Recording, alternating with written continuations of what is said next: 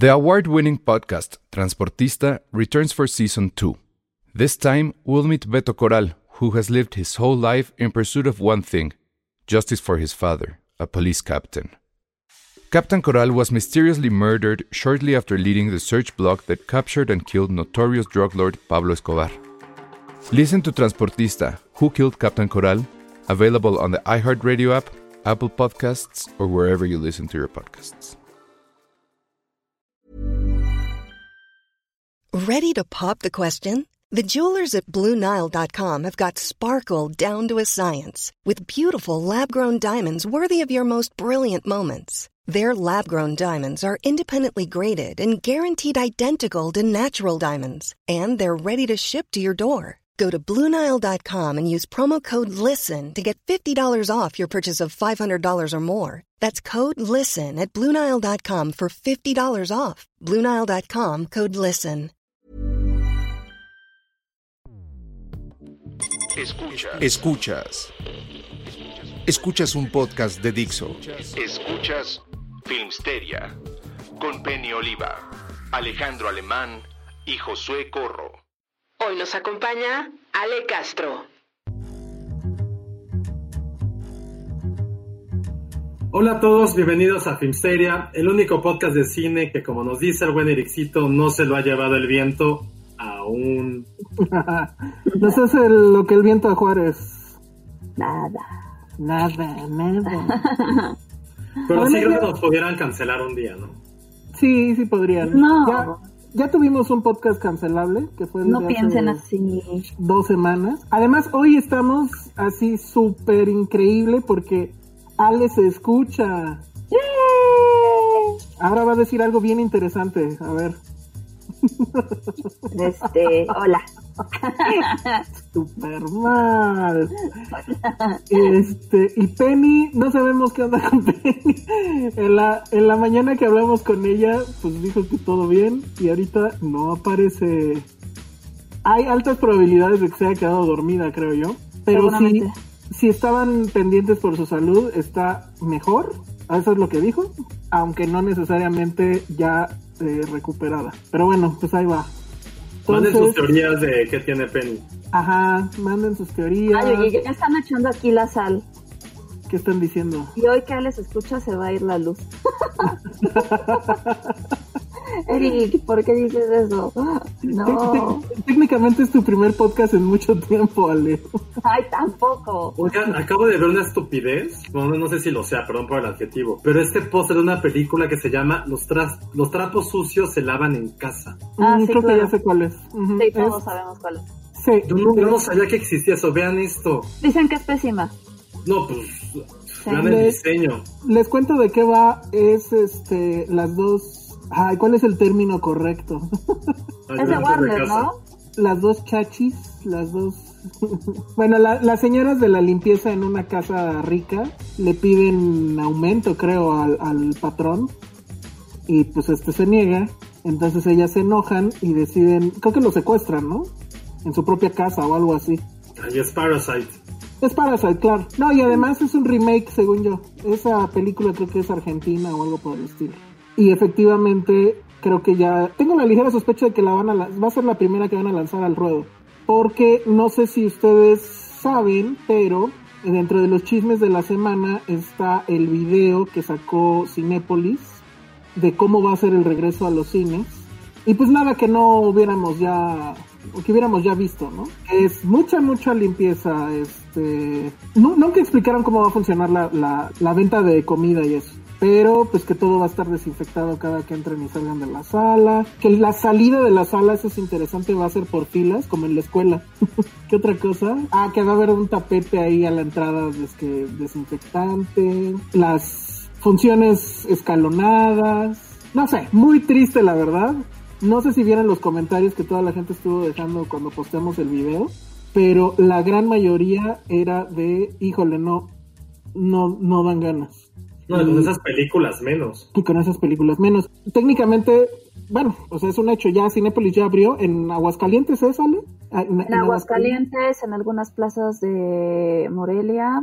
Eh, ay, se me olvidaron las plazas, ahí las tenía. En los municipios Pelancha. Sí, hay unos municipios por ahí. Ajá, entonces, pero los títulos están bien chafas, es este... ¿Qué era? Ah, la de divorciada, soltera. La de veinteañera es la que estuvo en primer lugar. Pues mira, la gente se ha quejado, pero al final del día fueron fueron cinco mil personas, lo que representa casi Uh. 600 mil pesos en taquilla para siete, nueve cines, una cosa así, no me acuerdo. Eh, mañana se van a abrir más. eh, Ah, sí. Sí, mañana se abren. Ahorita nada más está abriendo Cinépolis. El 15 lo que va a pasar es que van a abrir todos los, o sea, todos, Cinemex, los independientes y demás. No en la Ciudad de México. O sea, Ah, sí ok. quiero aclarar. O sea, en los lugares, en los lugares donde el semáforo está en, en amarillo, ¿no? Exacto, exacto. Ok. O sea, la Ciudad de México es la más jodida de todas, entonces Ujú. esa sí se va a tardar un rato. Entonces, ahora sí va a pasar que probablemente los estrenos lleguen primero a provincia Ujú. y hasta después a, a- a la ciudad. No Estaría lo increíble. sé, porque te digo que ahorita todo el mundo está con esta onda de... Están abriendo los cines paulatinamente, pero, o sea, tú ya viste la cartelera, son reestrenos la mayoría, ¿no? Veinteañera fue como de, bueno, lancémosla, pero pues todos sabemos que es un reestreno, porque pues justamente están probando para ver cómo, cómo se siente la gente y demás. Entonces, igual en esas ya para cuando alguien se anima a sacar un estreno, aunque sea chiquito, pues igual ya hay uno que otro abierto aquí en la ciudad, no sabemos. Estaría padre que Tenet llegara primero a No creo. O algo, algún pueblo ahí que nadie sabe. ¿No? Estaría padre. Sería una justicia divina. Pues, Pregunta qué va a pasar con los precios. Estaban igual. Si ahorita ustedes se van, o sea, si quieren hacer la, la investigación, abran la app de Cinépolis, cámbiense de ciudad, pongan Aguascalientes, ahí les sale la cartelera, los cuatro cines que están abiertos. Muchos de ellos, o sea, bueno, tres de ellos, tienen solamente una película, o sea, solamente están pasando una película. O sea, es como, es como antes, que los cines solamente pasaban una película todo el día. Eso es lo que está pasando. Y los precios están igual. De la taquilla, de las palomitas, de la dulcería, quién sabe. Yo supongo No que ahí creo. sí ¿Cuánto- subió. ¿Cuál era el precio de la taquilla según? Ya no me acuerdo, estaba en nuestro post. Y si, y si me aguantan ahorita tantito, O sea, y- acuérdense que los, el ticket price varía de en cuanto a ciudad, en cuanto a zona, si es popular, si es alta, si es... Todo eso va variando, entonces... Mira, ahorita estoy entrando a. Eh, ah, chirrión, ¿por qué quiere que compre con mi pase anual? Eh, estoy entrando al, al cine de Guadalajara, de Zacatecas. Y está. Ah, no, bueno, creo que sí está cara, 69 pesos. Zacatecas. Zacatecas.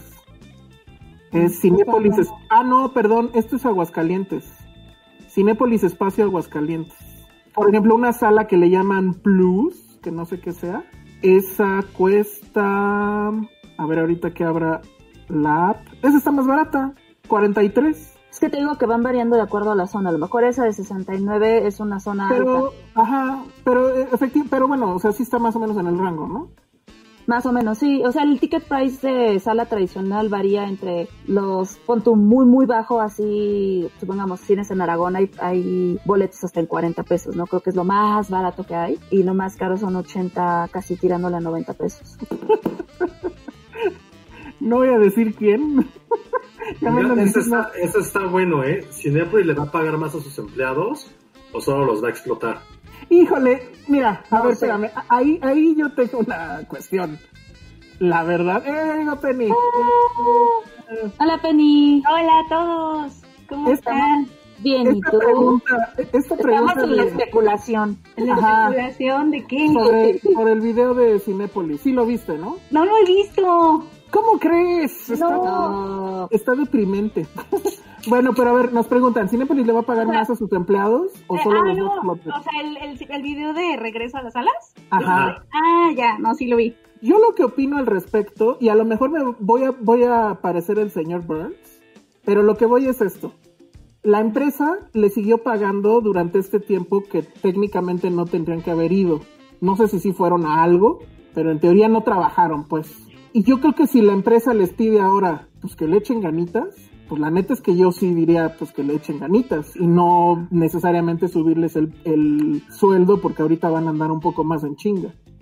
O sea, digo, no sé, insisto, a lo mejor parezco señor Burns, ustedes dirán, no sé qué opinen al respecto. Es que pues ahí sí son cosas No internas, sé. la verdad. Sí. Ahí sí yo no puedo decir, ni sé, porque ni sé Es nada. que, sí, no sé, es que no sabemos. Ese es el asunto, que no sabemos nada. No, pero imagínate tú eso, Penny, o sea, imagínate que tú tienes un cine y que les estuviste pagando todo este tiempo y que ahora les dices, ¿saben qué? Pues ya vamos a regresar el 15, digo, o el día que sea.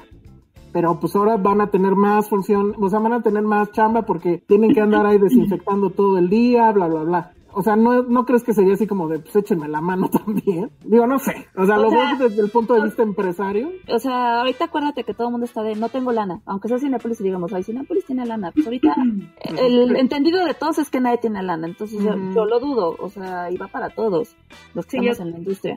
Yo también lo dudo, pero te referías a que Cinépolis, o sea, tú sí ves con buenos ojos que Cinépolis les diga a sus empleados, oigan, échenme la mano porque pues ahorita va a haber más La, chamba net- la con el sí. mismo sueldo. La neta sí. Les, ya no supe, les pagó, sí les, Sí. Pagó, les pagó la mitad, ¿no?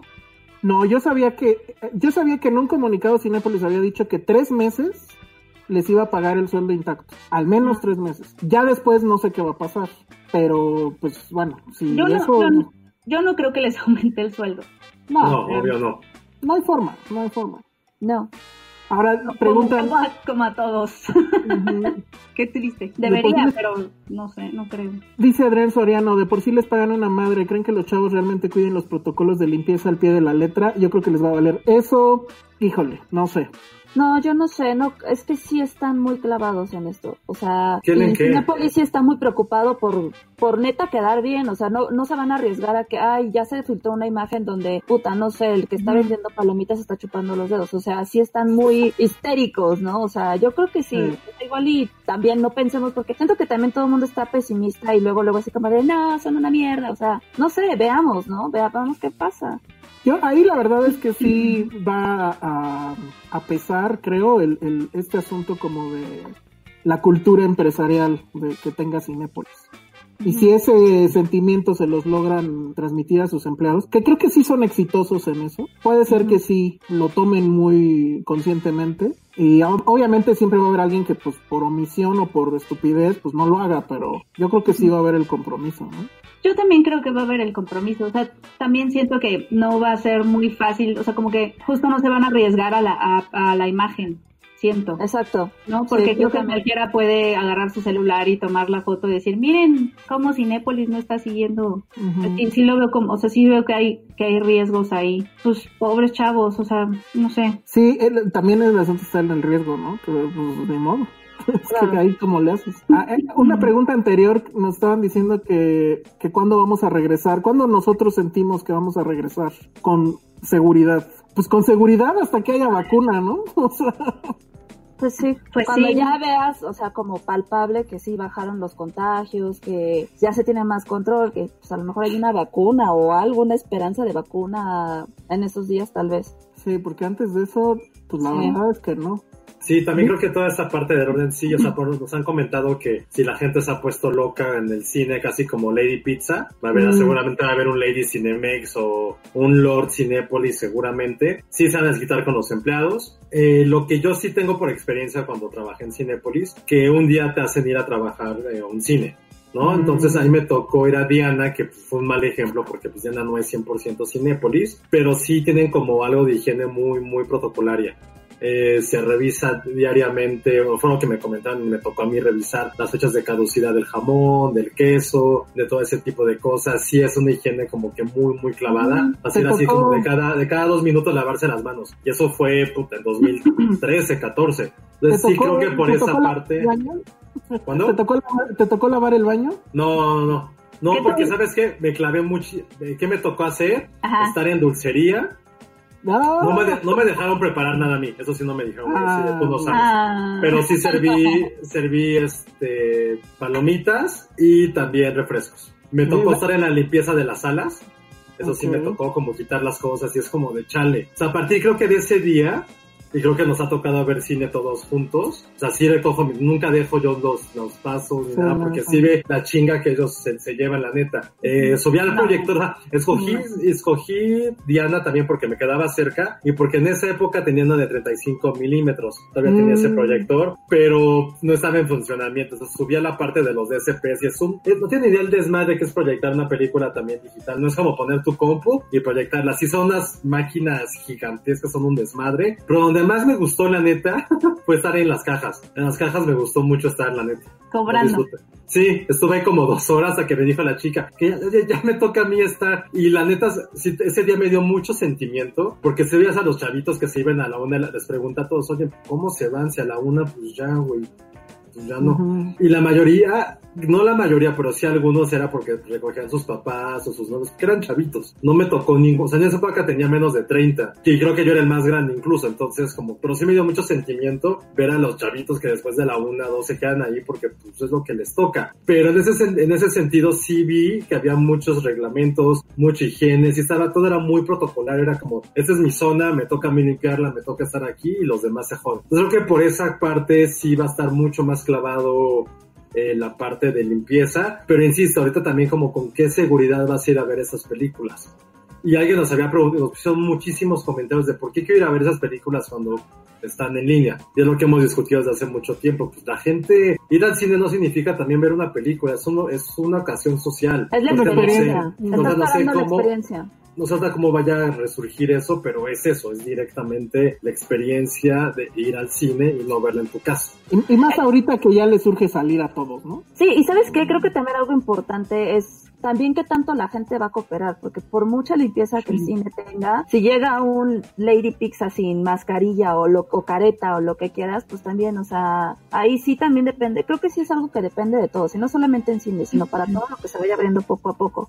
Sí, porque además creo que en todos los protocolos que han salido del IMSS, de Canacine, etcétera, de todas estas cosas que se van a como requerir en los cines, no hay nada que se le vaya a pedir realmente al, al público, ¿no? O sea, como que todas las, todas las directrices van dirigidas más bien hacia el cine y que tiene que tener gel sanitizante y que tiene que desinfectar las sillas de los bebés, este, previo uso, o sea, como que todas estas directrices van hacia los establecimientos y han dicho que no va a haber ninguna hacia el público, o sea, no va a haber algo de que si no llevas tu cubrebocas no entras o cosas así, o sea, sí están confiando un poco en la responsabilidad de cada quien y en la conciencia de cada quien para, para que pues eso funcione, ¿no? Sí, o Sí. sea, es que al final del día, en teoría, se supone que todos deberíamos de saber cuáles son las normas a seguir. En teoría, se supone que todos sabemos que es obligatorio usar el cubrebocas mínimo, ¿no? Y las recomendaciones que te dan. O sea, al final yo creo que se están confiando, o sea, no deberían de, digo, no sé, la postura de ser, no tengo por qué estarles diciendo algo que se supone que ya saben. Ahora, ¿y qué pasaría si los cines, a lo mejor está, esto también está muy poco higiénico, pero es una sugerencia, como en los aviones, que cuando viajas, sobre todo cuando es un viaje transatlántico, te dejan en tu lugar, te dejan tu, este, tu cobijita, tu almohada, bla, bla, bla. ¿Qué pasaría si en los cines te dejaran un cubrebocas pues, en tu lugar o cuando vayas entrando en la sala, no sé. No sé si eso, pero que los cines tuvieran que proveer ese tipo de cosas. Uy, Entonces eso ay. lo haría a lo mejor un poco más sano, no, no sé. Pero más Ay, caro. pero, no, pero aparte no sé si yo agarraría el cubrebocas del cine. Bueno, pero imagínate que- que, que nuevo, una o sea, bolsa. ajá. Ajá. O sea, eso sí, lo que yo sé es que sí te van a proveer de equipos, o sea, por ejemplo, va a haber gel antibacterial para todos en todos lados, incluso distribuidoras. Estamos pensando en darle pues, al público que vaya a ver nuestras películas, este gel, o sea, cositas así o kits o algo. O sea, creo que cosas va a haber, no sabemos ahorita cómo vaya a avanzar, porque justamente como dice Penny, que también no sabemos qué tanta confianza siente la gente de, ay, voy a agarrar esto que me dejaron y usarlo en mi momento, ¿no? O sea, también hay una paranoia ahí latente que vas a paulatino. Y algo que sí es, ahorita también pensemos que esto es ensayo y error, o sea, en una de esas vemos que no está funcionando y todo va para atrás otra vez. Porque además se supone que quien va a reactivar, a reactivar la- el cine y, y va a salvar el cine va a ser Nolan, pero yo de verdad sí dudo. O sea, porque quiere a fuerzas estrenar el 17 de julio, porque es, además es la fecha en la que siempre estrenan como sus grandes películas, ¿no? Pero yo, yo sí dudo que lo, que lo que vaya a lograr. Podemos hacer una apuesta si quieres. Ah, estaría bueno. Va. La ver, quiniela. pues, de una vez. ¿Tú, ¿Tú qué dices, Penny, no? Yo digo que no, o sea, al menos se retrasa una, quizás sí en julio o a finales de julio, pero, pero el 17 no, Es 17 de julio, ¿verdad? de julio. Ok, o sea, falta casi un mes. Ajá. Ok, yo también apuesto a que no. ¿Tú, Ale? Ah, aquí se me hace que Ale ya sabe. Ah, tú sí ya sabes, ¿verdad, Ale? Ale tiene toda la ventaja. Sí, No, pues yo no participo. Yo, yo voto por lo de Ale también. Yo soy el juez. ¿Tú, Josué? Yo digo que no. Híjole. Nuestra. No, pues ya. Lo que deberíamos de hacer más bien es una, una encuesta en Filmsteria de quién de nosotros quieren que vaya primero al cine para ir ¿Quién calando. quiere que se muera primero? Exacto. Acuérdense que a mí me quedan cinco años, cuídenme. Oye, sí, eso no Yo lo soy muy joven, soy la más chica de aquí, tengo mucho por qué vivir. Más, más bien se- serías tú a quien mandáramos. Ale. Exacto. Porque eres- tú no eres población de riesgo, yo sí. Exacto. Josué también, porque, ah, es un buen momento para recordar que fue cumpleaños de Josué. Le mandaron Ah.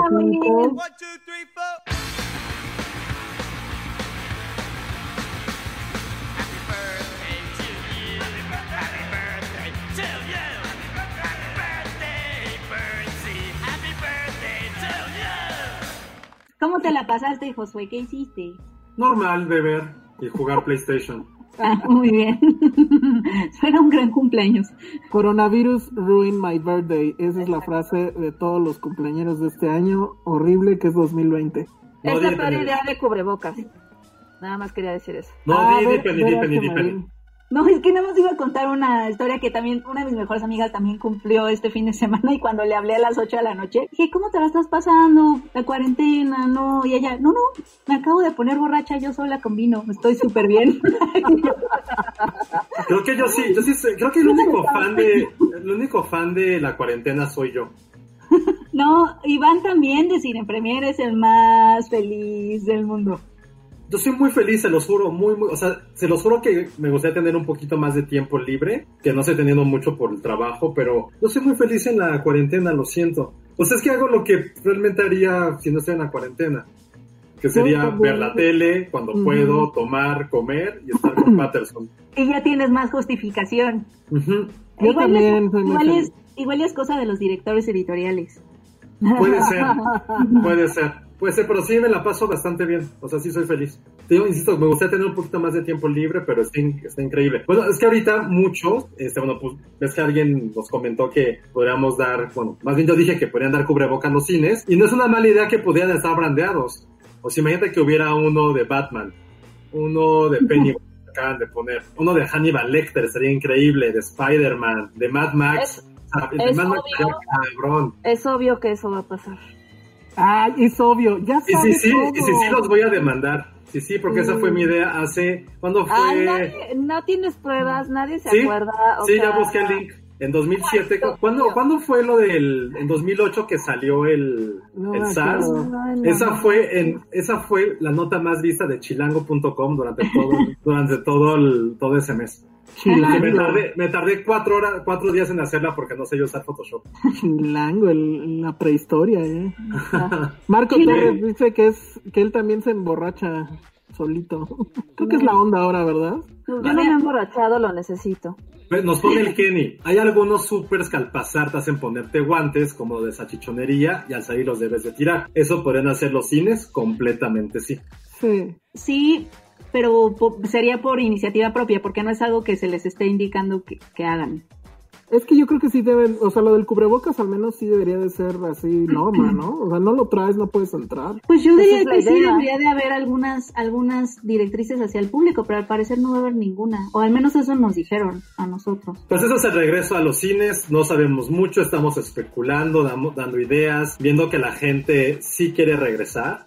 Me gustó como todo lo que la gente nos puso, que sí es como su momento privado, su válvula de escape. Eso es lo que al final de cuentas es un poco el cine, pero como están las cosas, la situación sí es una cuestión de riesgo, mucho más riesgo por las películas que están proyectando, que tiene todo el sentido que sea algo viejo, pero sobre todo es no están ni siquiera en nuestras canchas y no sé si ni siquiera están en el decir qué sugerencias damos porque si hay una maquinaria detrás gigantesca que no tiene que ver con Cinemex ni Cinépolis, tiene que ver también con distribuidoras, con proyecciones económicas que habían hecho al pensar que este año iba a ser un trancazo, aunque se acuerdan que habíamos dicho que no había muchos blockbusters, No. pero, pero todo lo que se había pensado, todos los empleos que hay alrededor, sí hace una situación que sí se tiene que tomar un poquito con pinzas y sobre todo no adelantar y decir, ok, semáforo en amarillo, todo mundo regresa al cine. Creo que eso hay que hacer un poquito más de conciencia en ese sentido y pues, esperemos que regrese. Eh, lo que va a estar complicado y lo que ya no platicamos la semana pasada es lo de los festivales, que ya están anunciando que van a regresar, como en su caso Guanajuato, que se me hace una irresponsabilidad gigantesca, eh, porque es el primero, es el primero que dijo, ah, sí, en septiembre ya estamos chidos, como, güey, no sabemos qué va a pasar en septiembre. Eh, Morelia anunció que el suyo va a ser en octubre, Eh, ya por lo menos, bueno, Can canceló, como supimos, lo más probable es que también Toronto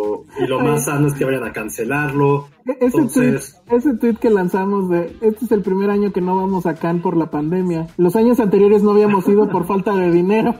Yo, yo, miren, qué bueno, hasta cierto punto, qué bueno que fue la cuarentena, porque este año no me iba a alcanzar. Sí, no, no, no. Sí, está cañón. No, está terrible. Pero bueno, así está la cosa. Oigan, no sé si quieren que hablemos este rápido de el otro escándalo del día, que ¿Cuál de es todos? Pues ¿El de de. Rowling? el de ay, ese no me lo sé bien, pero el de ah, bueno, el de J.K. Rowling podría, no sé si Penny tiene algo que decir al respecto, que es Oh. la fan de, de Harry Potter. Híjole, es que ese es un tema ¿Qué dijo? gigantesco. Es que, ah, bueno, sí, di, Penny. Tú, Ah, Penny. Pues, pues básicamente JK Rowling, ahorita a ver si no me equivoco Ale, porque yo traté de desapegarme un poco de ese tema, porque además es un tema que me confunde mucho, porque sí veo, o sea, es que son como dos fracciones del feminismo discutiendo y odiándose mutuamente, y eso, eso para empezar me pone triste, porque siento que, que justo ahí no debería de estar la, la lucha, pero es básicamente JK Rowling es que se inclina hacia los argumentos del feminismo radical, que es el que dice que pues ser mujer es ser mujer, o sea, es nacer con, con, con órganos sexuales femeninos y que eso no se puede, o sea, la comunidad trans está muy bien y todo, pero que hay experiencias que te da el haber nacido con ese cuerpo muy específicas que se empiezan a invisibilizar si se habla de que ser mujer es nada más el género, ¿no? Sino que también es el sexo. Pero pues ahí tiene como varias cosas que se le critica, que, que las feministas critican a, a- a esos como, a esas posturas como tan radicales, porque a veces se alinean mucho con la derecha y con decirle a una mujer trans tú no eres mujer porque no naciste mujer, ¿no? Entonces ahí están esas cosas y J.K. Rowling se inclina hacia esos argumentos y luego Daniel Radcliffe salió a decir medio como a, a hacer el contra, a contrapuntearle y fue todo un escándalo. No sé, a mí me, a mí me altera mucho. Ha- Harry Potter, Harry Potter se puso a los madrazos con su creadora. Sí. O sea, le habló, le habló fuerte a Dios. O sea, se disculpó, se disculpó por lo que ella había declarado. por lo que ella había declarado y, y etcétera, etcétera. Ay, no sé, este tema le he dado vueltas y vueltas y obviamente hay gente que sabe eh, del tema mejor que yo, pero necesito más bien como quisiera ¿Cuántos años? entender mejor eh, las posturas. ¿Cuántos años tiene la señora JK Rowling? Ay, ¿Quieres saber? Como Digo, porque pues a todo el mundo nos va a llegar el momento en que chochemos, ¿no? Y pues probablemente la explicación de todo esto pues es esa, ¿no? Pues no sé, o sea, porque ese, ese lado de, de las Tiene 54. No, ya ves, cincuenta. El feminismo radical sí tienen posturas, o sea, que sí te dejan pensando, o sea, no son nada más, no son necedades, pues, o sea, sí tienen buenos puntos, pero creo que no es algo que se pueda tener, una discusión que se pueda tener en Twitter, porque, híjole, en tu- porque en. Twitter no puedes hablar ni de perritos, o sea, imagínate si No. a hablar de feminismo radical. Híjole, pero bueno, ¿y entonces en qué quedó? ¿En que nada más? Pues a- No. había ya varios actores hablando como, ¿No va a haber quema de libros de Harry Potter, algo así? seguro sí hubo, la primera vez hubo, hubo gente que empezó a quemar sus libros. ¿Cuál fue la primera vez? Es, Es que que ya hace como unos años o meses dijo contra la la- gente trans. Ah, el año pasado volvió a decir las mismas cosas Ay, no, bueno. ¿No será una estrategia para vender más? y ya las ya, ya, ya la estaban cancelando. Ajá, cancelando como a Gone with the Wind, que ese es el otro, Gone with the Wind, Sí. ¿cómo es el otro chico? la pensando en chupe. ¿Cómo, With cómo? wine. que tú pensando en el chupe. con Sí, yo sé. wine. Pero bueno, el chiste es que ya la cancelaron, pero Sí, ya se retractaron. Ya dijeron que no, que cuando le den play va a salir este Troy McClure explicándoles que tal vez lo recuerden por películas como tal y les va a dar una le- les va a dar una lección de racismo. Hola, soy Troy. No, sí van a poner el disclaimer que platicamos la semana pasada que tenía Warner con muchas de sus caricaturas, que eran sí eran súper racistas las caricaturas clásicas de, de los Looney Tunes y van a querer hacer lo mismo ahorita con lo que el viento se llevó. Eso tiene más sentido, yo siento. Pues sí, pero qué estupidez entonces, ¿no? O sea, ¿para qué haces un comunicado donde dices que la vas a tirar, que porque no es posible y bla? O sea, si esas vamos, tendrían que borrar no sé cuántas de la No, pero ojo, solamente lo hizo Cinemax o H- solamente lo hizo HBO Cinemax. Max. HBO. HBO Max. Pues no más. O sea, HBO Max trae títulos de Warner trae títulos de, de MGM, de, o sea, trae un madral de cosas. O sea, no es cualquier cosa HBO Max, pues. No. Pero bueno, ya dijeron que no. Y ya también salió por ahí una nota que se disparó la venta de, del DVD y el Blu-ray en Amazon. No manches. Entonces ahí es cuando yo digo, por eso yo sigo comprando copias físicas, porque nunca sabemos cuándo se les puede botar la canica. ¿Cuándo, cuándo van a cancelar películas? ¿Y aquí cuál fue el realmente cuál fue el argumento de por qué la estaban cancelando? Porque retrataba a la, a, a la servidumbre negra como algo como muy em, cómico, como fancy, como el tratarlos mal fuera o se estuviera bien. Ah, es que son Era esas cosas que se le critican ahorita. Digo que está bien, ¿no? Pero una cosa es criticar, Claro. leer, revisar, y otra cosa es querer borrarla del mundo. Sí, porque al final no podemos Bueno. cambiar nuestra historia. O sea, no porque la borres no significa que eso no pasó o que nunca existió, que las cosas no eran así. Pero Digo, es que- y total, Ale, y, to- y, y creo que el problema es que cuando las cancelas, justamente caes otra vez en lo mismo que es no pensarlas. Exacto, o sea, te, te lleva más al morbo y es así de, ah, ahora la quiero ver más. Justo el chiste es pensarlas y cancelarlas Sí. es también un acto de no pensarlas. O sea, Claro. te quitas del problema, las borras no existen y ya otra vez es tú no queriendo entrar en conflicto. Es Es borrar, es este, es aventar la basura abajo de la alfombra, ¿no? Exacto, o sea, no estoy arreglando nada, pero ya nadie lo ve. sí, exacto. Y no pensar. ahora, la otra cuestión también, que era lo que decían, que además creo que hoy, no me acuerdo si hoy se cumplían años o, o, o no me acuerdo, la actriz, Sí, Harry McDaniel Claro. cumplía, era su cumpleaños. ajá, y que justo ella ganó el Oscar por, por esa película, lo cual pues era un hito, porque pues era, creo que, no sé si fue la primera, seguramente sí. la primera. O la primera. La, la primera mujer afroamericana en ganar un Oscar por esa película y la cancelan. O sea, es una estupidez. Sí. Pero bueno, no sé quién anda preguntando mi edad. Pregúntensela a Josué, el del cumpleaños fue él. Este, pero bueno, eso fue eh, lo que el viento se llevó. Que no se lo llevó porque creo que sí va a regresar. Y aparte, sí, es esas películas que, pues más allá de que sean un clásico, creo que son esas cintas que por la cercanía a Estados Unidos y ese tipo de cine, sí, nos ha- sí es como una parte, pues ya también muy intrínseca de lo que significa ser cinéfilo, la verdad.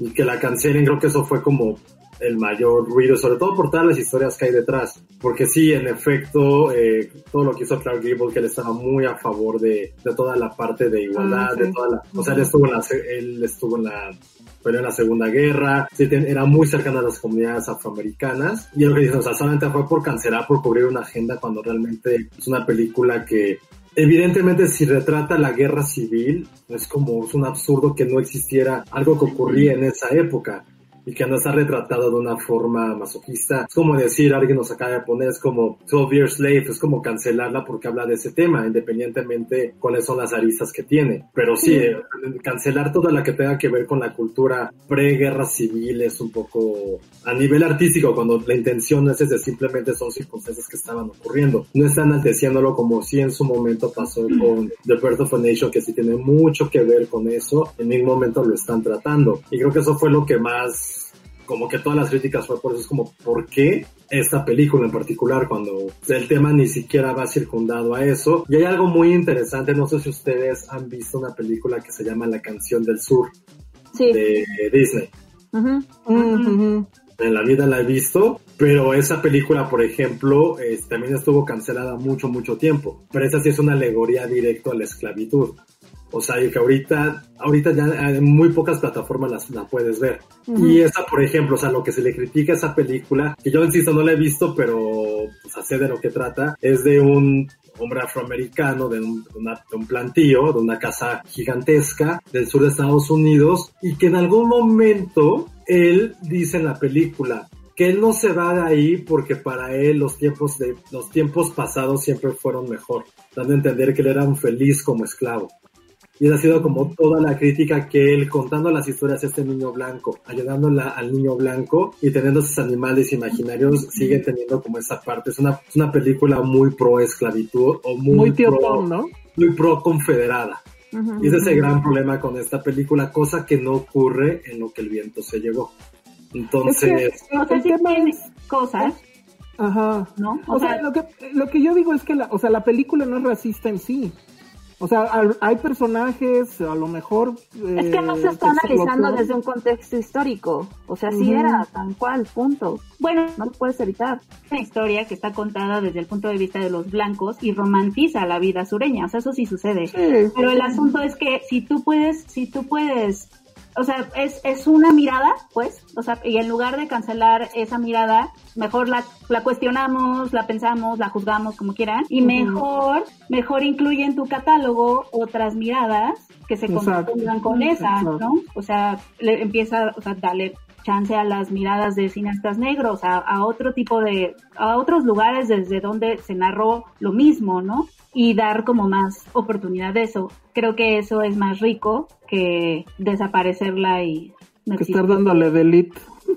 pasó, nunca la vimos, Ajá, aquí no no, la pasa nada. conocemos, no viene con nosotros. Ay, qué gacho. Es que también es interesante, o sea, lo que dice Penny es de romantizar la vida del sur, que evidentemente es como, a ver, si fue escrita por un hombre blanco sureño, es como, pues era lo que para leer el día a día. No sé si romantizaba ese estilo de vida cuando fue escrito o era el tipo de vida que él solamente conocía. Eso también es la parte interesante. A mí que se me hace interesante es hasta qué punto podemos cancelar decir que algo está mal cuando era lo que nos tocaba vivir. Por ejemplo, no creo que alguna vez lo platicamos, es decir, a lo mejor la, la genera- tres generaciones después de nosotros van a decir, güey, ¿cómo es posible que la gente del siglo XXI consumía televisión cuando se hacían rayos X y bla, bla, bla. Y eran creados por esta gente que era explotada en Vietnam y pues, a lo mejor sí lo sabíamos, pero no era algo tan gigantesco como era lo demás. O sea, creo que también es lo que nos toca vivir en una era en la cual,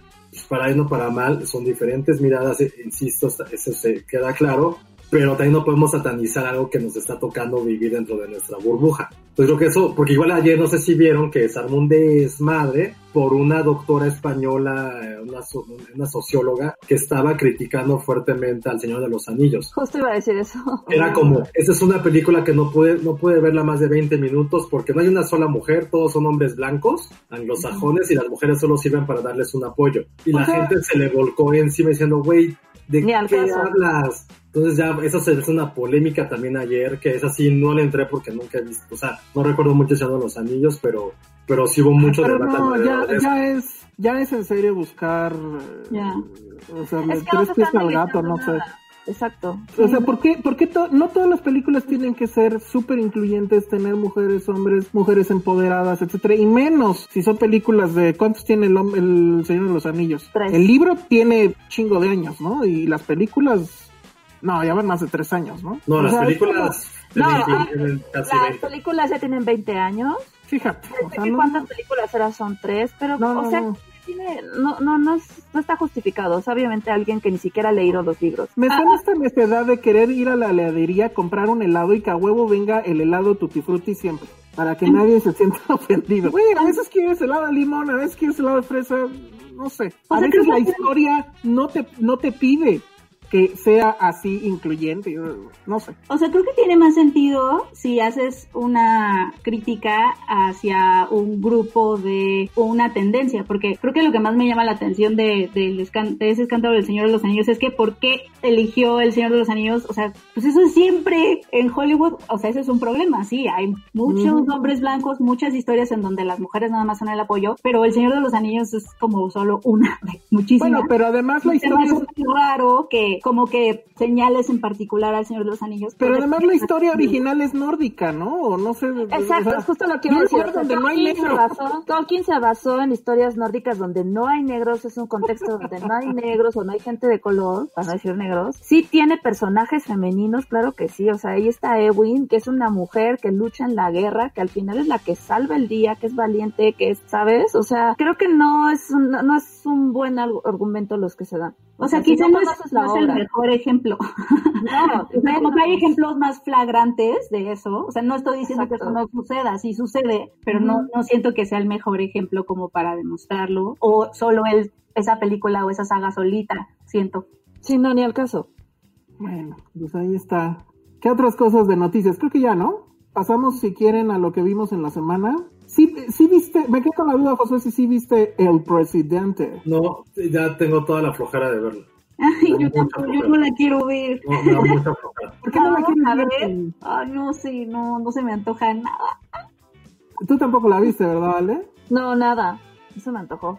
Bueno, a ¿Tú ver, sí? los voy a platicar rápido. No, no, pero Sí, yo sí la voy a ver la próxima semana. Dejémoslo para la próxima semana. Porque ¿Quieres sí la quiero. para la próxima Sí, semana? porque sí la voy a ver, sí la voy a ver. ¿Y si te, bueno, ¿te gustó? No. Ok, ya, no digas más. No, es una serie que desesperadamente quiere ser Scorsese y no lo logra. O sea, Es sobre el escándalo de la FIFA. es sobre el escándalo del FIFA Gate. Tiene muy buenas actuaciones, creo yo.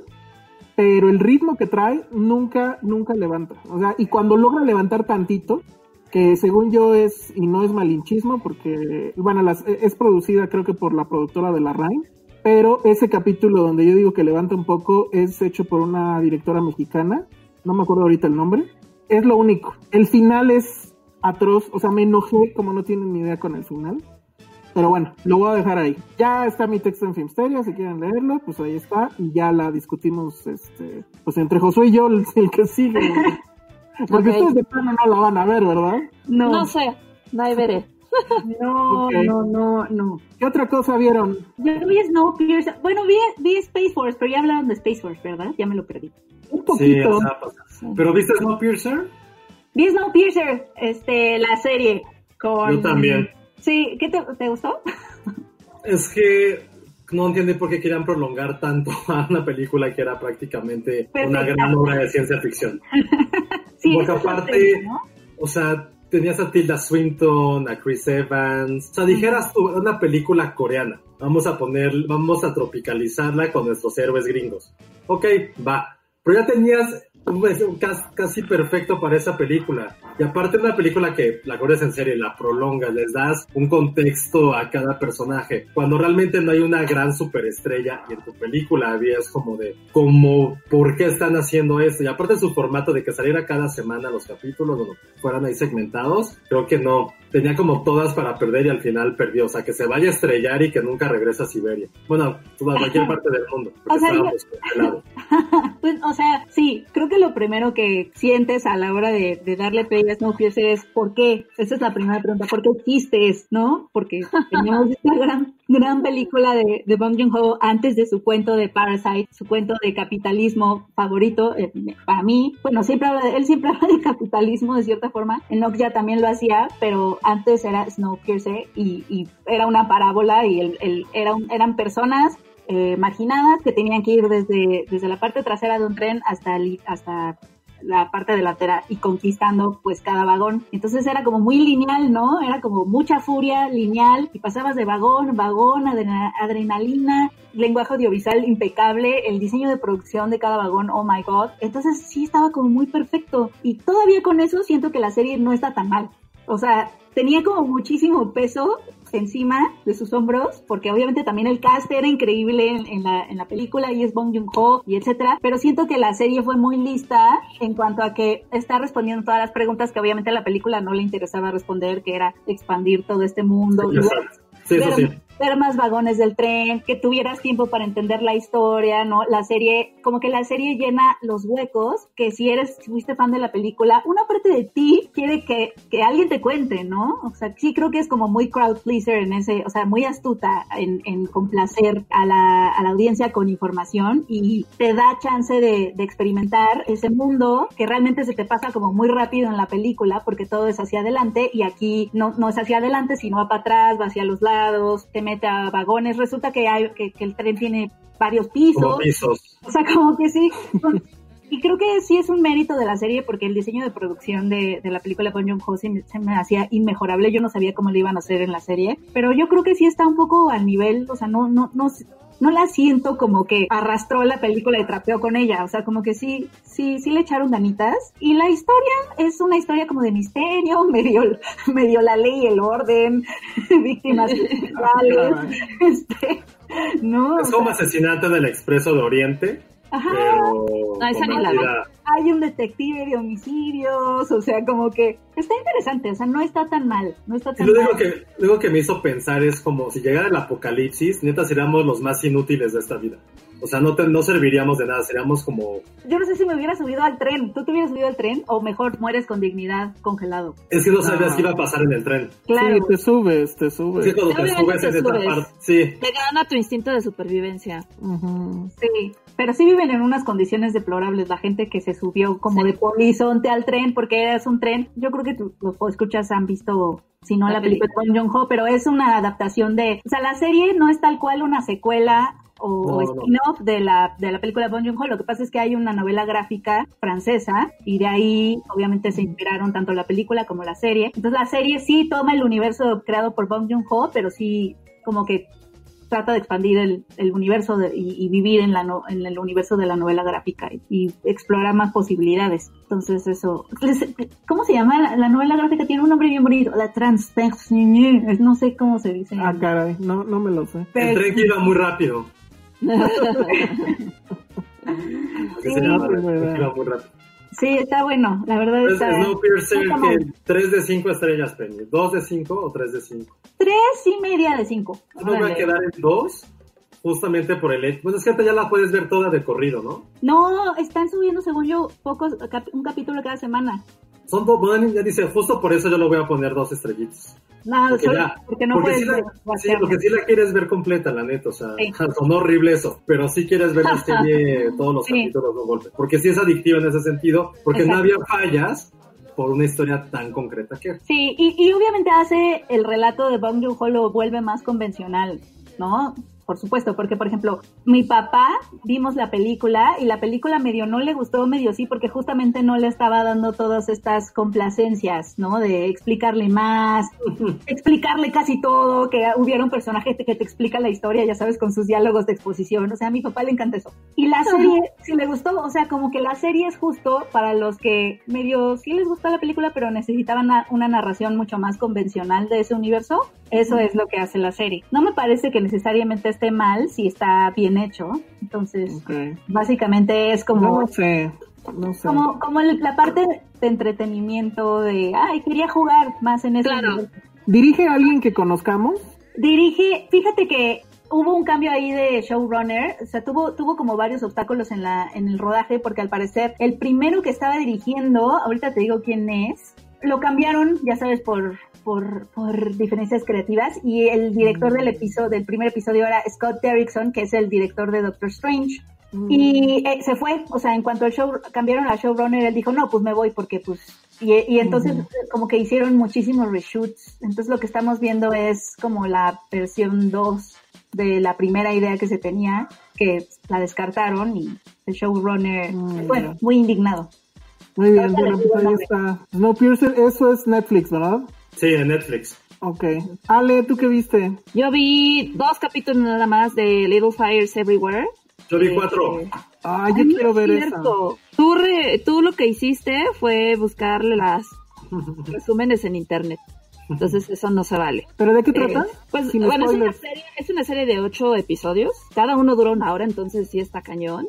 Pues la serie, digo, nada más vi dos capítulos, entonces no puedo spoilearles tanto. Pero bueno, pues la, la, la serie empieza con Elena, que es el papel que interpreta Reese Witherspoon, y su familia viendo a su casa en llamas, ¿no? O sea, alguien le prendió fuego a su casa y ellos estaban adentro en un incendio provocado por pequeños fuegos en todas partes, como el título lo dice. Y ya después de esa escena saltamos como cuatro meses, cuatro, sí, eran tres, o no me acuerdo, unos meses en el pasado para ver cuáles fueron los hechos que provocaron ese acontecimiento, ¿no? Entonces, eh, la serie está interpretada también por Kerry Washington, que hace el papel de Mia, de Mia Warren. Y bueno, ella es una, ella es una mujer que llega junto con su hija a la colonia para comenzar como una nueva vida. Es una artista, entonces se mudan a cada rato. Y ahí conoce a Elena, que es justamente la persona que le alquila la casa donde van a vivir. Y desde ahí comienza como una tensión muy extraña que al principio si no entiendes así, o sea, yo decía, pero ¿por qué la odias? si el papel que hace Reese Witherspoon es como esta ama de casa, como, ay, muy linda y perfecta y demás. Digo, conforme va avanzando la historia vas entendiendo eh, cómo es esta tensión, ¿no? O sea, al final, Reese Witherspoon interpreta a la típica mamá noventera, porque la historia se, se remota a los, a los 90, que es perfecta, detallista, es este papel de la mujer blanca privilegiada que quiere ayudar a todo el mundo y a toda la gente que no, que no es como ella, ¿no? Y Kerry Washington es una, una mamá soltera, de color, que, que, está sola, que viaja por todos lados este, con su hija arrastrando en su coche viejo y que no le importan las apariencias, o sea, al final es la, la retratan como una mujer muy libre y sin prejuicios, ¿no? Entonces, la serie, digo, de estos dos capítulos que he visto, eh, es más o menos como para situar estas dos situaciones y la convivencia entre, las, entre estas dos mujeres. Pero lo que está padre, bueno, no padre, por decirlo así, o sea, es como lo que está interesante es cómo te muestran esta, vaya, digamos, delgada línea entre el racismo y el clasismo y, y todos estos desdenes, ¿no? O sea, al final vemos a las dos protagonistas con estos, ya sabes, como miramientos de eh, Kerry Washington siendo así de, cállate, te, te odio, ¿por qué te crees tan perfecta, este, no? Y la otra es como juzgando todo el tiempo que cómo se viste o el tipo de vida que lleva, ¿no? El marido de Elena, de Reese Witherspoon, es interpretado por Joshua Jackson, que no sé si Oh, recordarán, de Dawson's Creek. Sí, ¿Cuál yo fue también la cuando lo última? vi, híjoles, no me, no sé, ¿eh? No sé, hace poco empecé a ver Dawson's Creek otra vez y me acuerdo que me gustaba muchísimo. Eh, y ahorita que lo vi dije, ah, sigue igual, sigue lindo, se ha envejecido bien, digamos. así, ¿no? Ya, ya busqué la foto. Entonces, Oye, bueno, oye, Ale, pero nada más una cosa, este, si, si yo vi, eh, ¿cómo se llamaba la Big Little Lies? Ajá, O sea, me Es el mismo papel, güey. Sí, no, sí, sí me recordó muchísimo. O sea, el papel de Reese Witherspoon sí es, es casi igual porque es como la, es la mujer que quiere controlarlo todo, ¿no? Y que quiere controlar la vida de sus hijos a como del lugar, ¿no? En, en la serie ella tiene tres hijos.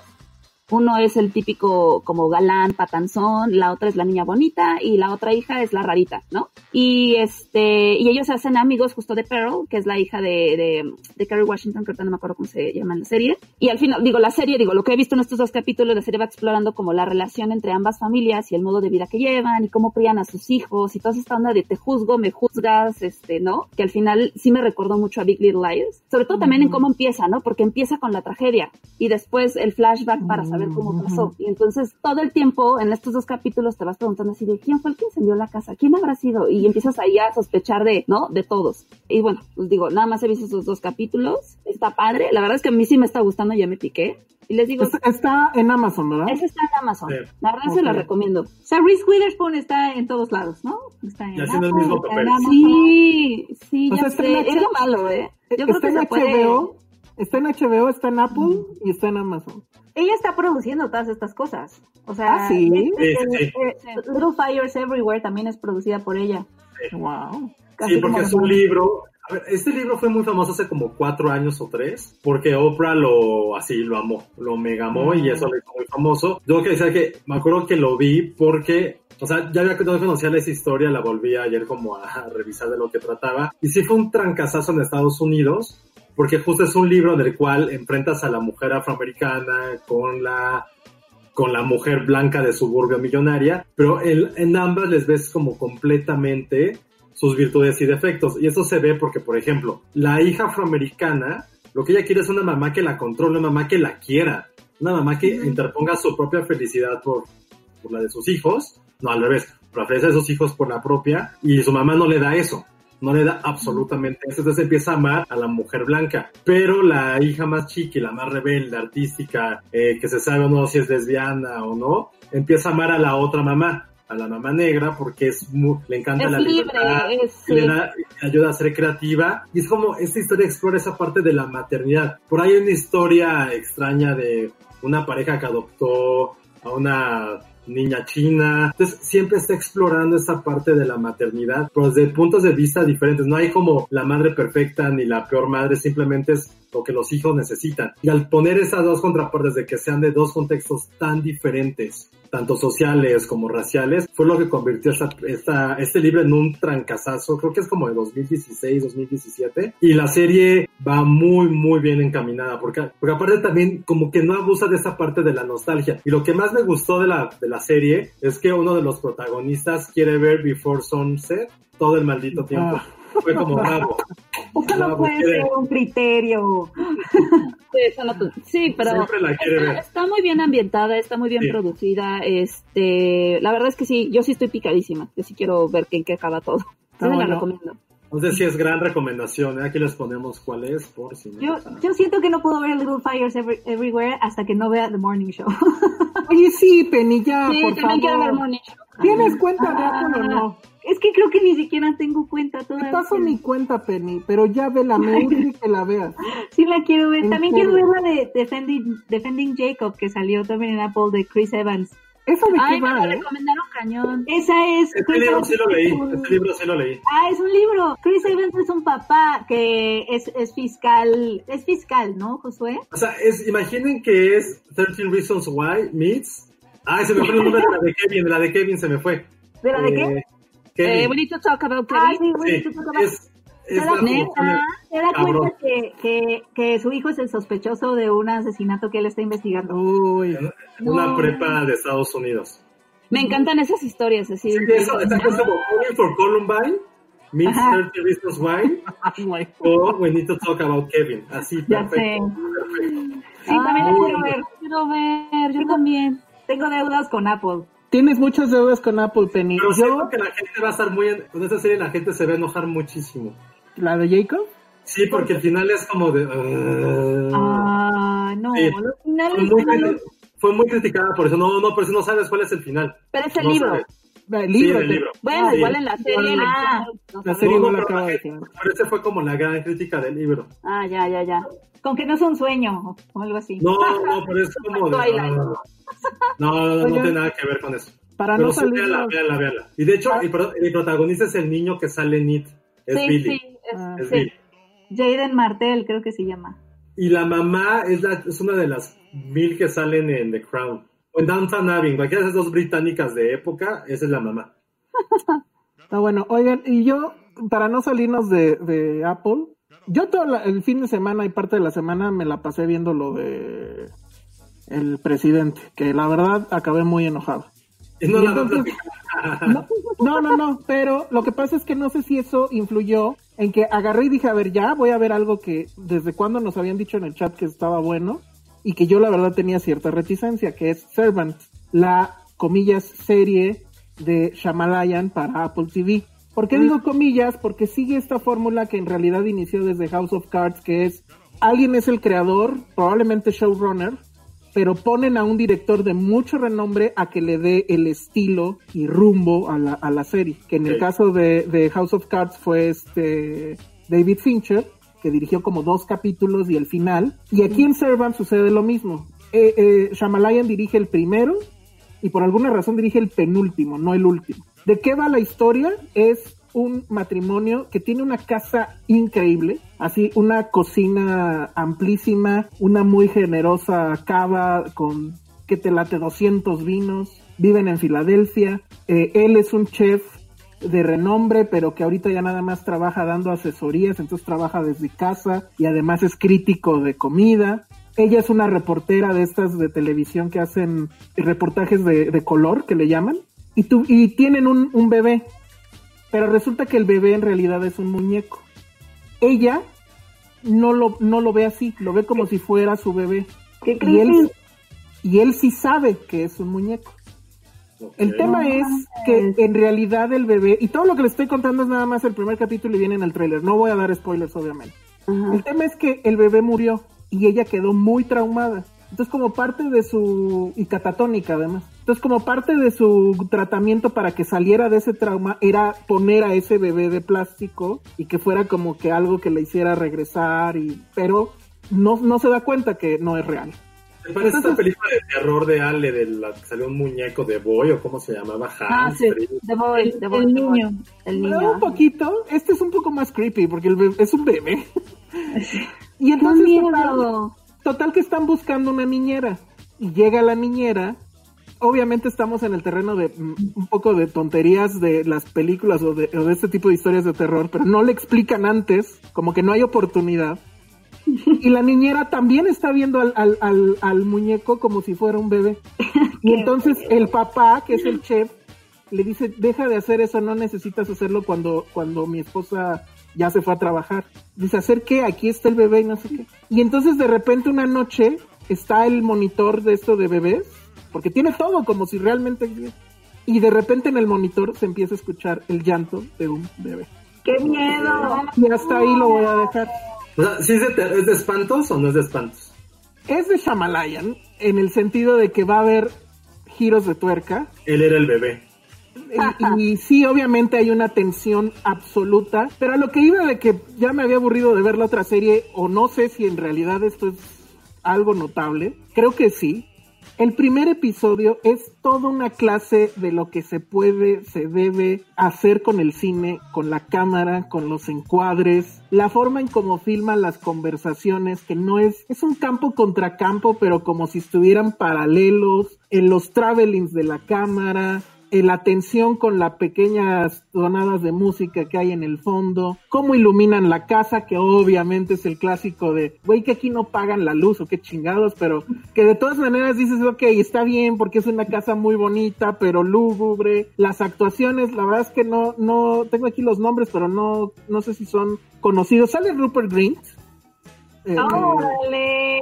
¡Qué padre! y a mí me llamó mucho, amo. me llamó mucho la atención porque yo no lo había visto ya de grande. Y tiene una voz así, el cabrón. ¿Cómo crees? Sí, ha hecho varias Ajá. cosas. Y entonces yo sí de, güey, no mames, yo no sabía que tuviera esa voz. La, la mamá es Laurina Ambrose y el papá, el chef, es Toby Kebbell, que a él lo recuerdan por el mejor capítulo de Black Mirror, donde Es se el ponían... mejor.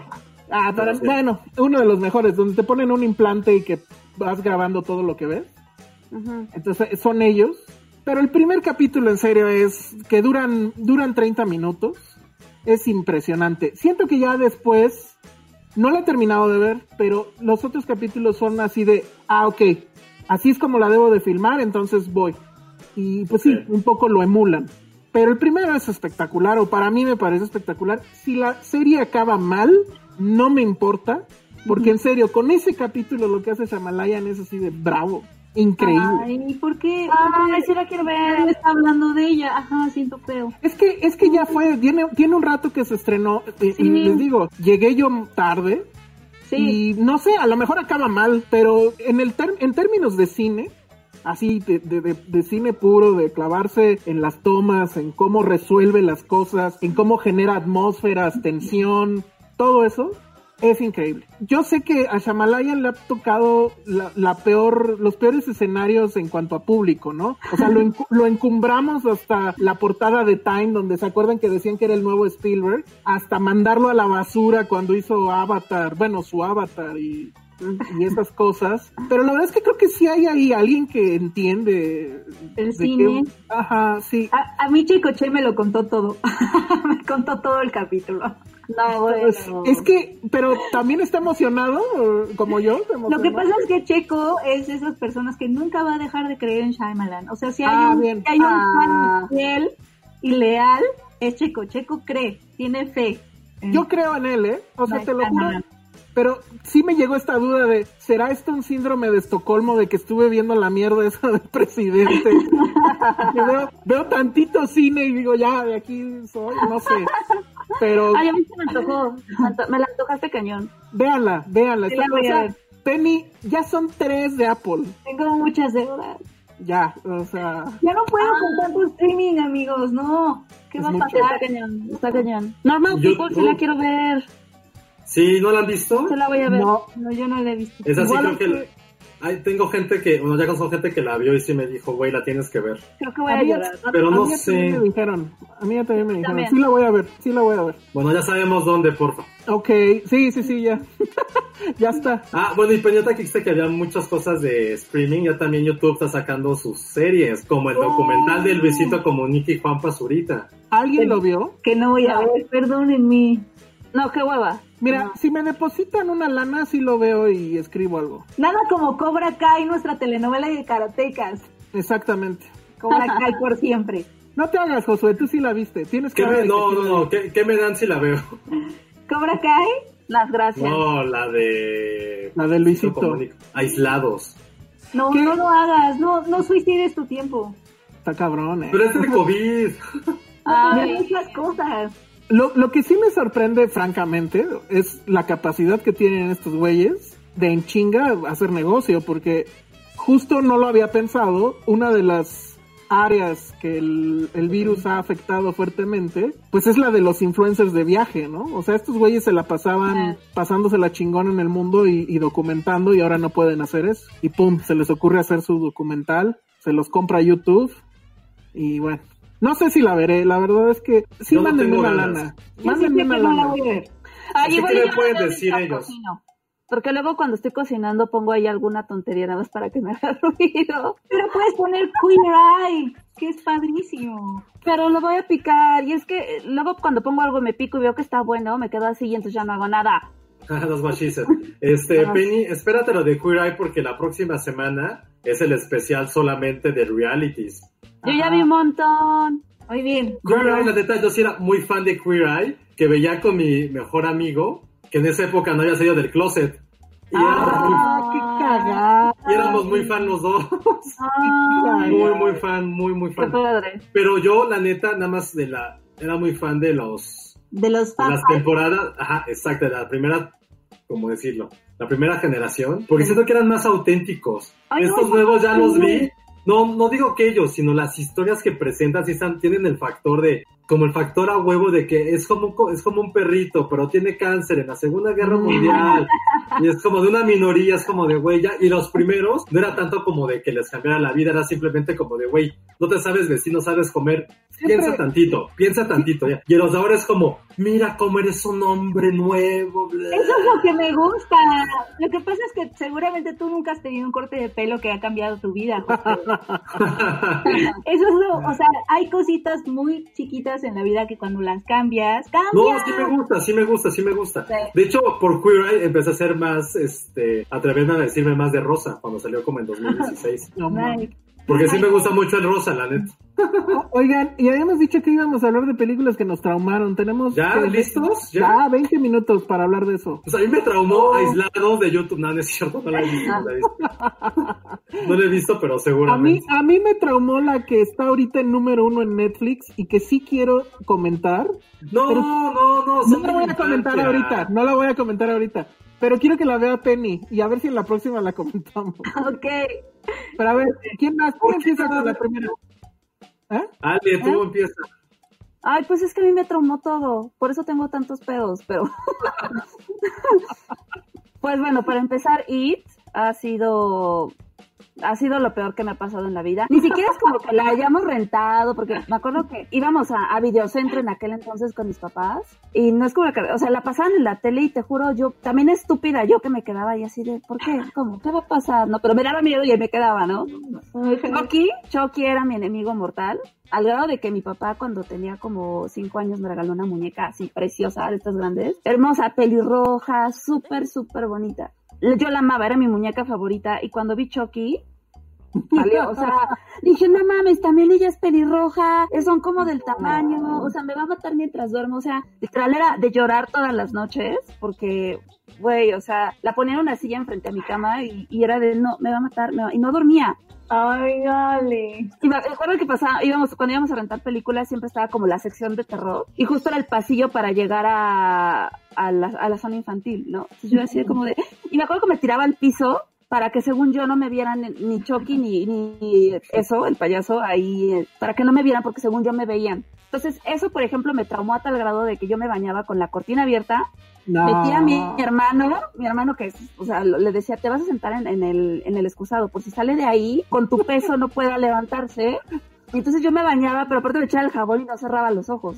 Porque decía, es que si lo cierro va, va a llegar y no voy a ver y no voy a estar preparada. Entonces así ya estás con el ojo ahí rojo, este, lágrimas y demás. Entonces me bañaba en chinga y luego agarraba el, el jabón, así el shampoo, y lo echaba en la coladera. Así de yo, que le caigan los ojos y entonces no me va a atacar. Entenderás que mi mamá me cagaba todo el tiempo porque me acababa el, el shampoo así en O friega. qué clavadez, no puedo creer tu trauma. ¿eh? Sí, está, neta, estaba muy mal, muy mal. A la fecha no soporto ver un payaso, neta, no, no lo soporto, me pongo a llorar, me pongo muy mal, muy, Ay, muy, muy mal.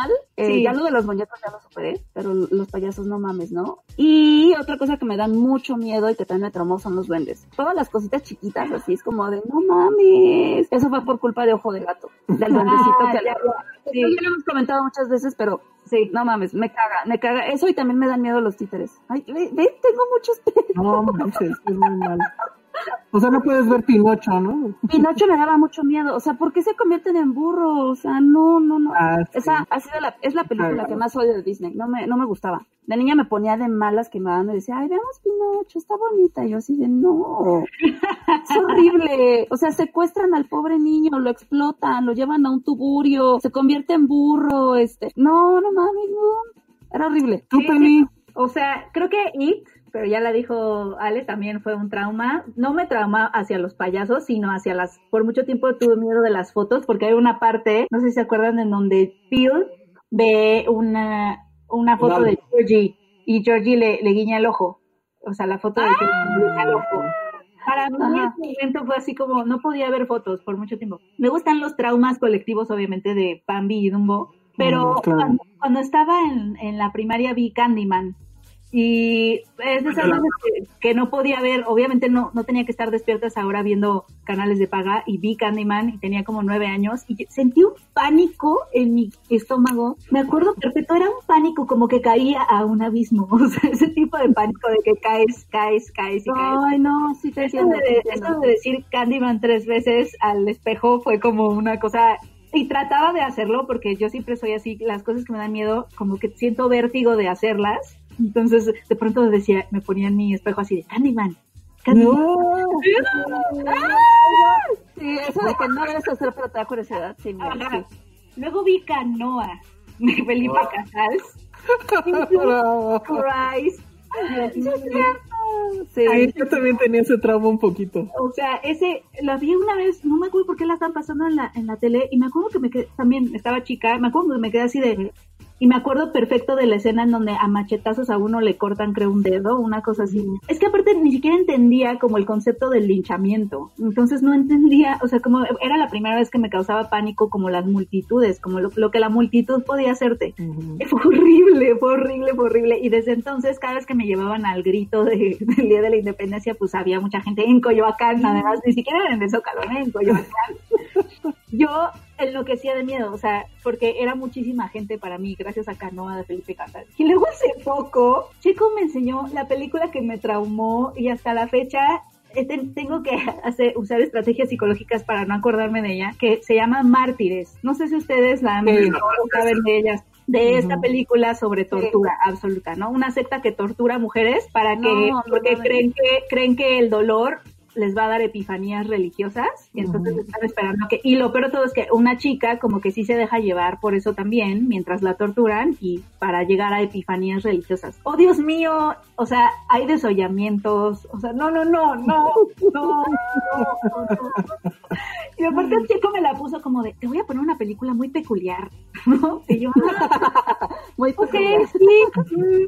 Mm, Habíamos visto, o sea, me acuerdo que no me generó ni siquiera, o sea, cuando vi Salo, no, no, no sentí lo que sentí cuando vi Martín. O sea, sí fue un- horrible. Esos son mis traumas cinematográficos. Oigan, que por cierto, hoy es 10 de junio, tiempo podcast, y pues es el, la masacre de Corpus Christi, que es la que sale en Roma. Lo digo por Canoa, porque como estaban ligadas, eran Sí. películas que tenían que ver con el, con el 68, con los movimientos estudiantiles. A mí también me traumó Canoa bastante. Las mías ya las he contado en algún punto del podcast. Eh, una de ellas es, para seguir en ese tema, Rojo Amanecer, que yo sí la vi en el cine, además. Rojo amanecer, sí. Y ya he contado esa experiencia de que la gente empezaba a llorar, pero así cabrón, así a mares. Y ya al final, en los pasillos del cine, que no me acuerdo, creo que es un cine que ya no existe, que es el cine latino, todo el mundo estaba llorando, lo, sobre todo porque a alguien se le ocurrió llevar niños y así. No, Entonces, bueno, no. pues no sé, estaban traumados. Yo creo que nadie esperaba. Y nadie ellos- esperaba. Niños que están out there también están compartiendo tu trauma. Sí, sí, Sí. sí, sí. Yo no me, o sea, no me, o sea, me traumó en el sentido de que nunca había visto que una película le causara esto a la gente. Porque sí era un shock, o sea, era un shock absoluto. Y también no sé si eso es, hable bien o mal de la película. Pero bueno, eso me acuerdo. La otra que también así, ese sí es un trauma permanente, es eh, El hombre elefante. No Ah, la ya. puedo, no la puedo ver otra vez. O sea, solamente No la vi una vez de niño y no puedo volver a ver. Yo creo por eso es mi aversión al cine de, de, David Lynch, porque en serio eso sí me traumó mal. Ah. Yo, ah, o sea, no sé cuándo la, la, habré visto, pues estaba yo medianamente chavo, estaba ahí en un VHS en mi casa, lo puse y pum. Y, y luego me acuerdo que salió este El silencio de los inocentes. Entonces yo no entendía cómo es que el, el, mismo actor era el otro actor y la película era en blanco y negro y según yo las películas en blanco y negro eran, viejas. Ah. Mi pendejada, ¿no? Pero, pero me dejó muy, muy, muy, muy traumado. Y pues no sé, otra a lo mejor es La Mosca, la de Cronenberg. Pero esa sí la he mm. podido ver otras veces. O sea, incluso la compré en Blu-ray nada más por sadomasoquismo, porque sí, la tengo que ver así, imagen perfecta y todo, y toda la baba. es muy triste. Me traumaba muchísimo. Esas creo que son las mías. Vas, Josué. Yo tuve una muy buena infancia a diferencia de ustedes. No, ah. no, pero me estaba acordando que cuando vivía en el Gabach, eh, mi primo trabajaba en un tipo blockbuster, pero mm. lo cerraron y le regalaron muchísimas películas. Eso no me acordaba hasta ahorita que lo estás haciendo porque algo que de niño vi casi todas las de Viernes 13, Pesadilla en la calle del infierno la vi un chingo de veces, pero de niño, o sea, 7, 8 años. Entonces como que no, y lo saben nunca, como que el cine de terror a mí no me provoca nada, es como, de, ah, pues bla. O sea, nunca he tenido miedo al cine de terror. Pero no me de grande creo que todas mis traumas ya se pasaron para lo que ya, ya soy ahorita. O sea, está de la chingada. O sea, creo que mi último gran, gran trauma, y esto sí es real, no puedo manejar en carretera en las noches. Y de mm. hecho evito como la vida trabajar, este, manejar de noche. Uno, por si no me gusta manejar, pero menos en este país, pero no puedo manejar de noche en serio. Y lo cual fue como la gotita que ya derramó este vaso de mi miedo, fue Nocturnal Animals. No puedo ver Nocturnal Animals, no la puedo ver. Oh, no la puedo ver. Es muy dramática, sí. Sí, no, y aparte de esas anécdotas, ¿te acuerdas, Elsa, cuando la vimos en Morelia? Sí, sí, sí. Nos acompañaron nuestras novias en esa época y al, les, salió una brillante idea de regresarse en camión de Morelia, del festival, un domingo a las 2 de la mañana. Así, de la nada. ¿Creen que dormí ese día? No dormí, nada, estaba casi las manos sudadas, así dormí pues, pero, o sea, me despertaba cada rato, no, pude dormir. Y si, y si cuento la anécdota completa, el, el problema fue que en la mañana yo me desperté muy temprano y lo que hice fue pues mandar mensaje, pues era Patty, era Patty, y no contestaba. No, puta. Entonces, no, no, no. Yo, o sea, dije, me voy a esperar hasta que José igual, como que él hizo lo mismo, mandó mensaje, no contestaban y ya nos quedamos viendo así de, güey, si en una hora no dan señal de vida, pues a buscarlas en la carretera o yo qué sé. Y ya, finalmente, eh, que sí, que estaban dormidas en el camión y no sé qué. Pero sí fue una angustia muy cabrona. Y Porque fue horas antes, fue antes. O sea, de hecho, ahorita no la puedo, se los fue esta película que, que no puedo ver. Otra que me traumó muchísimo es una que se llama Hijos de la Calle que es mm. como Brad Pitt, Robert De Niro ya de ah, grandes, pero estaba de chavitos en Nueva York que los meten a un reclusorio y puta, no, no, no. Aparte la vi esa edad, entonces no, trauma tras, o sea, mis traumas son muy de ese tipo, los míos, perdón. Otra que... Esa, esa, está muy fuerte, la de los hijos. Otra que creo que a lo mejor, no sé, si, es que no me sé el nombre en español, que se llama Deliverance, que sale Bob Reynolds. Bueno, que son como cuatro ejecutivos, bueno, cuatro güeyes como de 40, casi 50, cuarentones, que se van un fin de semana a remar, porque era su actividad famosa en un río en, en el sur de Estados Unidos, y a uno de ellos los violan, y que le dicen, ah, es Hill like, que le dice como, gime como, como cerdo, que es como la frase muy famosa, y que también es traumante porque hay como un niño medio extraño, enfermo, que está con un banjo que son mm. como güeyes como super hillbillies. Entonces también, ahorita para mí escuchar un banjo es como puta, estoy recordando Deliverance. Que aparte la vi como en la prepa y fue como, güey, ¿por qué estoy viendo esto? ¿Por qué me, me, por qué? Y me quedé muchísimo con ese tipo como cine serie B. Ah, nos dice este Jaime que se llama Amarga Pesadilla, que es como lo que me da a mí, lo que me da los últimos 20 años después de haberla visto. Eh, otra que se llama la última casa a la izquierda, que es de Wes Craven. Claro. No, no, no, no, no puedo tampoco con esa. Que se trata de dos chavitas como de 14 años que se quieren ir a un concierto a Nueva York, pero unos criminales las violan, las matan, luego se van a su casa. O sea, todo lo que tenga que ver como con esos temas a mí me pone exageradamente mal, exageradamente mal y la, más cabrona de Wes Craven. Y la última que se llama Straw Dogs, tampoco sé cómo se llama en, en español, que esa es otro de mis grandes, otra cosa por la cual no me gusta salir de viaje, como a provincia o a cabañas y eso, es por esta película. Se trata de Dustin Hoffman que se va con su esposa al pueblo de donde es ella, güey, no me acuerdo, pero es un pueblito, güey, son como de la ciudad. Uno de los dos escritores se dan una cabaña para poder escribir y resulta que en esta cabaña todos los pueblerinos los empiezan a acosar y acechar, violan a la esposa, la matan, ese güey tiene que vengarse, pero es un güey de, es un güey de ciudad, no sabe nada de cosas de la vida. Entonces el güey lo madrean, casi lo matan, pero tiene que vengarse. Es todo lo que tenga que ver como con familia o parejas que les pase de la mierda, todo es lo que más terror me da. Que vengan todos los payasos, todos los putos demonios, güey, que me metan lo que quieran los demonios, pero que no se vayan a meter con mi familia o con pareja, porque eso es lo que peor me pone mal del cine. Eso me pone muy, muy, muy mal. y se los digo, por eso no viajo y por eso no salgo de vacaciones a provincia. Y por eso la, la cuarentena le cayó súper bien. Sí, yo que sí, ¿eh? Oye, sí, acabas de decir, acabas de ahorrarme mil pesos de psicóloga, eh, por eso me va a decir, ¿te gusta la cuarentena porque sabes que no hay ningún peligro afuera? Me, gracias, me acabas de resolver todo. Perros de paja que además está dirigida por Sam Peckinpah. Sí, exacto. Eh, y hubo un remake con... Sí, pero no me acuerdo. Con el güey de los X-Men, con Jason Marsden, James Marsden, ¿cómo se llama? Sí, con James Con él. Ok, a ver, si quieres leemos algunos comentarios del público. Yair Salgado dice, mi mamá quería ver La Bruja de Blair cuando yo tenía 7, 8 años y me llevó. no entendí mucho de la película, pero a la fecha me da miedo ir solo a parques grandes o áreas Oh. semiboscosas. Sí. A mí No, también me traumó la bruja de Blair. Me acuerdo que A- a mí todos no, la pero yo estaba muy chiquita, o sea, al grado de que mi hermano y yo así dijimos, si dormimos juntos y, y, y nos dormimos juntos esa noche en la sala, con la luz prendida y la tele con caricaturas porque nos traumamos. Dice, Sí. Jimena, dice Jimena Lipman, a mí me traumó Seven cuando la vimos en Cine Filmsteria.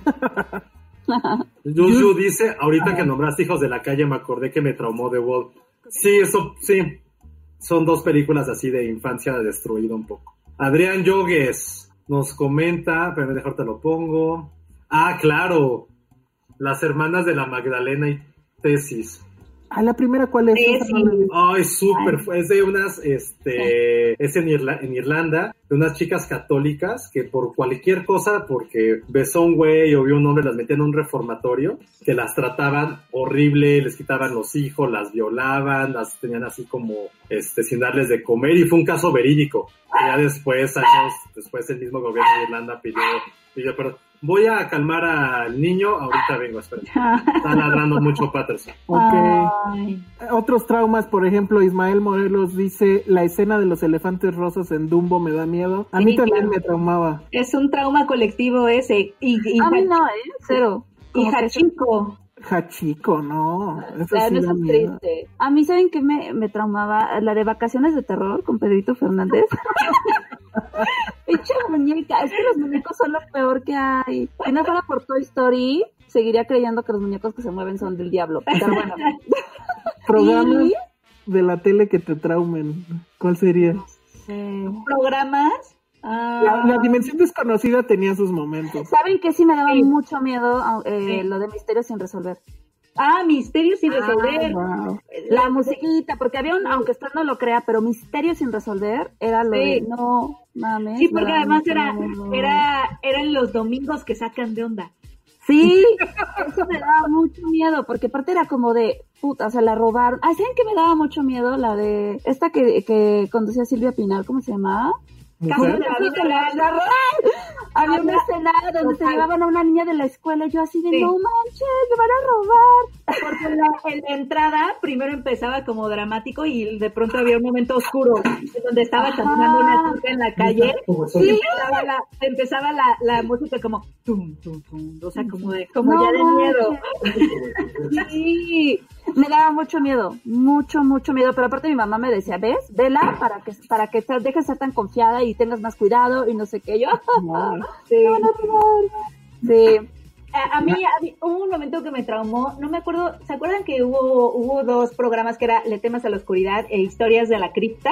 O algo Ah, así? yo los amaba. yo Historia de la cripta no lo veía porque me daba mucho miedo. Historias el- de la cripta era, era más heavy, Y muy buenos, muy buenos. En de la, de la cripta hubo una escena, ya no me acuerdo de qué era el cuento, pero sí me traumó. Era, haz de cuenta que era el final de una de las historias en donde había dos personas que estaban metidas adentro de tronco de árboles y, y, la, y había, estaba como un leñador a punto de, de, de pasarles la sierra. O sea, pero ellos estaban adentro de los troncos. Entonces, pues los iba a cortar, los estaba cortando poco a poco. No, No me traumé, me traumé, me traumé, me traumé, me traumé. Nos cuenta Ismael Morales, la escena de los elefantes rosas en Dumbo me daba mucho miedo. Sí, eso sí, lo leímos. Luego Nora, ¿era Nora también, el imperio de los Ah. sentidos, que sí es súper traumante, Sí. pero es como shock value Asian total, que a mí me gusta mucho. Rojo Amanecer también a mucha gente le traumó. ¿Qué más, qué más, qué más? ¿Saben qué me traumaba a mí también? Mis papás, no sé por qué siempre que salía en la tele, mis papás siempre se acaban viendo la Laguna Azul. y no mames, qué miedo los caníbales. Ni me acordaba. Yo no me acordaba de eso. Y que hay una sangre y de repente sale un- la escena donde sale una víbora con los restos. Y dije, no mames. Entonces cuando hablaban de la otra isla donde vivían los caníbales y escuchaban los tambores, yo decía, güey, no. O sea, qué miedo que existan los caníbales. Eso sí, me daba mucho miedo. A mí esa era, de las, esa era la película que como que de niño era como que decía, ¿qué está pasando en mi cuerpo? La ¿Con Laguna? Azul, con Ah, Mila. Jovovich. Porque era así No, como... eh, Con Mila Jovovich era El Regreso a la Laguna Azul. La Ah, original claro. era Con Brooke Shields. Con Brooke Shields. sí. Bueno, cualquiera de las dos era como, eh, ¿qué está pasando en mi cuerpo? Ah, lo siento. Daniela Becerril dice, a mí me traumó Elisa antes del fin del mundo. la vi cuando era chiquita. ¿Eso se acuerdan? Sí, claro. Matan a Imanol. Sí. Mi Manuel Ah, sí, madre. Y lo de las Cuando, cucarachas. cuando vivir en la Roma era de pobres, imagínate. Está muy bueno eso. A mí me daba trauma también de la tele cuando entraba un noticiero en un horario que no era. Porque, porque era como de chin, algo ya pasó. Como del boletín especial. Ajá, me traumaba un poco eso. Eso sí me daba un tantito de miedito. Esa de Ericito que nos pone Ah. la de Eden Lake, que sale Michael Fassbender. Uf, y de Ah, También entra, en mi categoría de, Sí. güey, nunca vayas a provincia, Sí. nunca salgas de vacaciones. Trata de igual, una pareja que se va a un lago, pero Sí. es acosada y asesinada. Bueno, creo que matan a la, bueno, violan y asesinan a la chica, pero son unos pandilleros de ahí del pueblo. Ya Es como, también- güey, ya, please. Es la misma, es el mismo terror de pueblo chico, violencia multitudinaria, de Sí, pueblo, es, es, Como es- canoa. es- es es eso que a mí me- es uno de los temas que más me aterran, como la gente, como violencia multitudinaria. Eso, El, el pueblo bueno cuando se pone loco. Ajá, Sí. el pueblo bueno cuando se pone loco. Y sí, y Eden Lake es una gran película, de hecho. ¿eh? Una O sea, gran de- película. pero es funciona muy bien si se la pones a alguien sin decirle de qué va, porque parece que es todo así bonito y madres. o sea, Tómala. Sí. Hay una parte de la que yo siempre me acuerdo, Eden Lake siempre está en mi cabeza, este, que es cuando a a Michael Fassbender lo hieren en el estómago y está un buen rato con la herida sangrando. Y yo cada vez que me da gastritis pienso en él y digo, oh, sí, el que habría sentido. No, Penny, bueno. ya ve al doctor, por favor. Siempre No puedes- pienso en él y siento empatía, digo, te entiendo. No puedes vivir en Eden Lake perpetuo, Penny, no puedes. Tu referencia.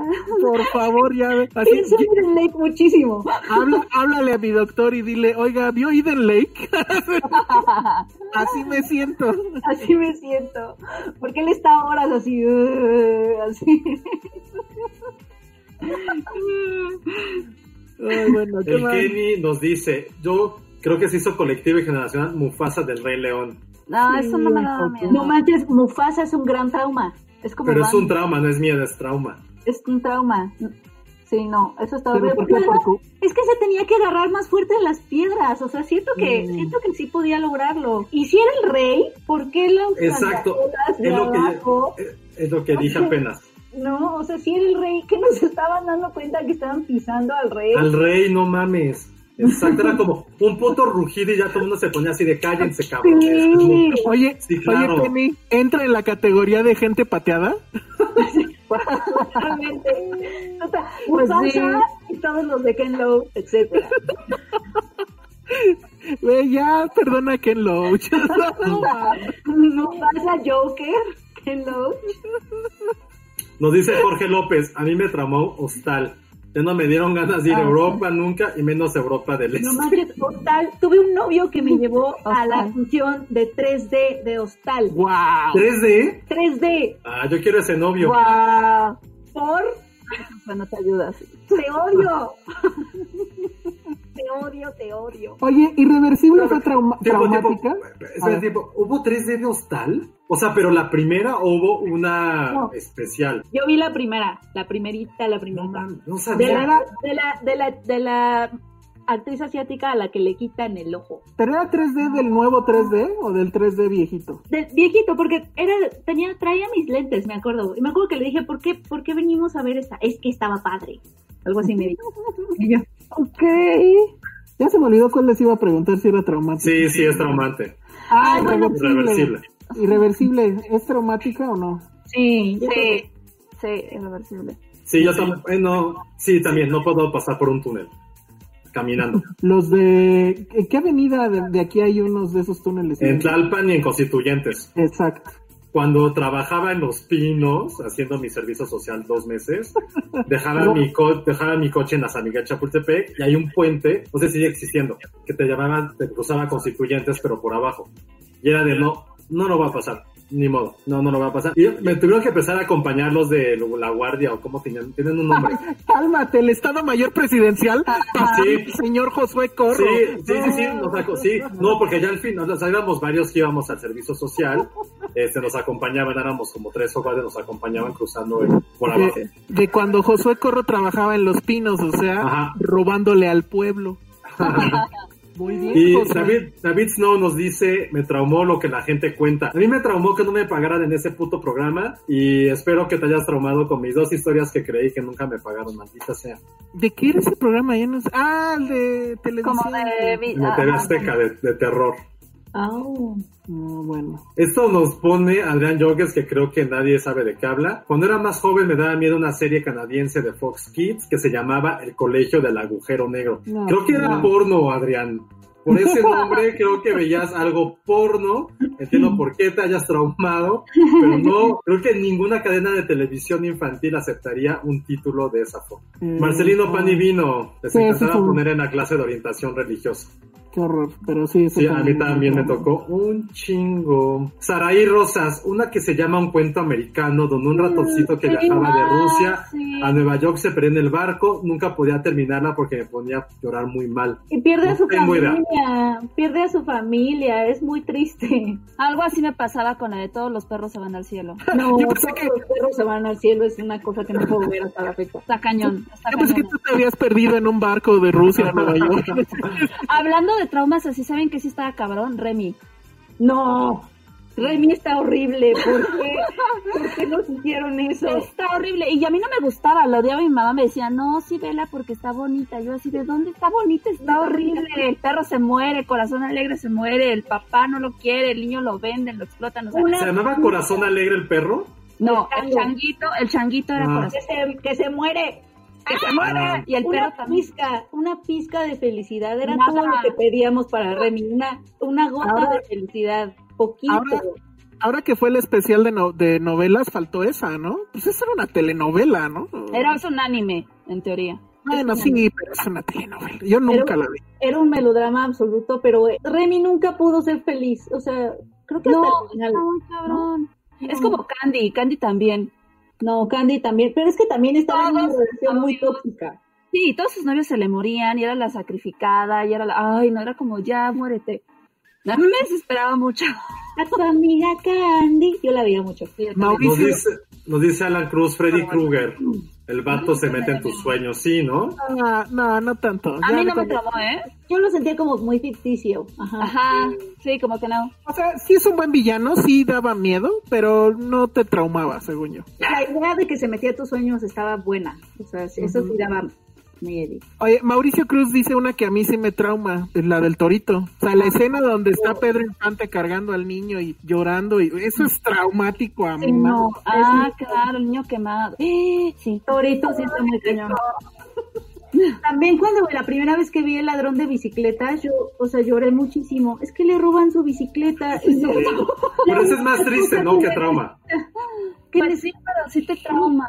O sea, son cosas tristes que tú como niño no asimilas y es como dices, güey, ¿por qué la vida porque además, Porque además el pueblo se le va encima porque roba una, porque necesita para trabajar. Entra también en esa categoría de pueblo marabunto. Sí, pero entiéndanlo, que necesita una bicicleta, una bicicleta. Oye, oye, Penny, y ahora en la semana que hubo estas escenas de la gente abriendo el, el Adidas a la de a huevo, también dijiste, canoa, canoa otra vez. ¡Canoa, no! Aquí nos pone David Snow una que ya ha habido muchos comentarios y creo que sí es algo también global, es, a mí me traumó de niño tiburón cuando mata la primera vez y desde ahí me da miedo meterme al mar. No, eso fue un trauma colectivo. Después de Tiburón, muchas playas estuvieron vacías porque la gente no quería ir. También Rebeca Jiménez, o buen Rebe, nos dice lo mismo. Sí, la verdad es que las repercusiones para los tiburones en la fauna en general sí ha sido terrible gracias a esa película. Les dieron mala reputación. No, sí, neta hay gente que los mata porque dicen son malos y, perdón, es mi animal favorito y no, o sea, no, neta sí. Tiburones tienes, Ale. No, ay, ojalá. No, pero sí es mi sueño nadar con uno, pero es muy caro. Muy, otro, de terror colectivo que supongo ya mencionaron en algún momento es obviamente El Exorcista, pero ahorita me acordé porque se supone que cuando la estrenaron en la Cineteca, que creo que fue una muestra o algo, sí tenían la ambulancia afuera para que cuando la gente saliera ya toda traumada o se asustaran o lo que sea, ya estuviera ahí listo. A mí nunca, o sea, me encanta El Exorcista, creo que es la mejor película de terror ever, pero no, o sea, no me trauma a mí tampoco. pero no me trauma. A mí tampoco. Ah, ya sé cuál me traumó de mí de por vida también, aracnofobia.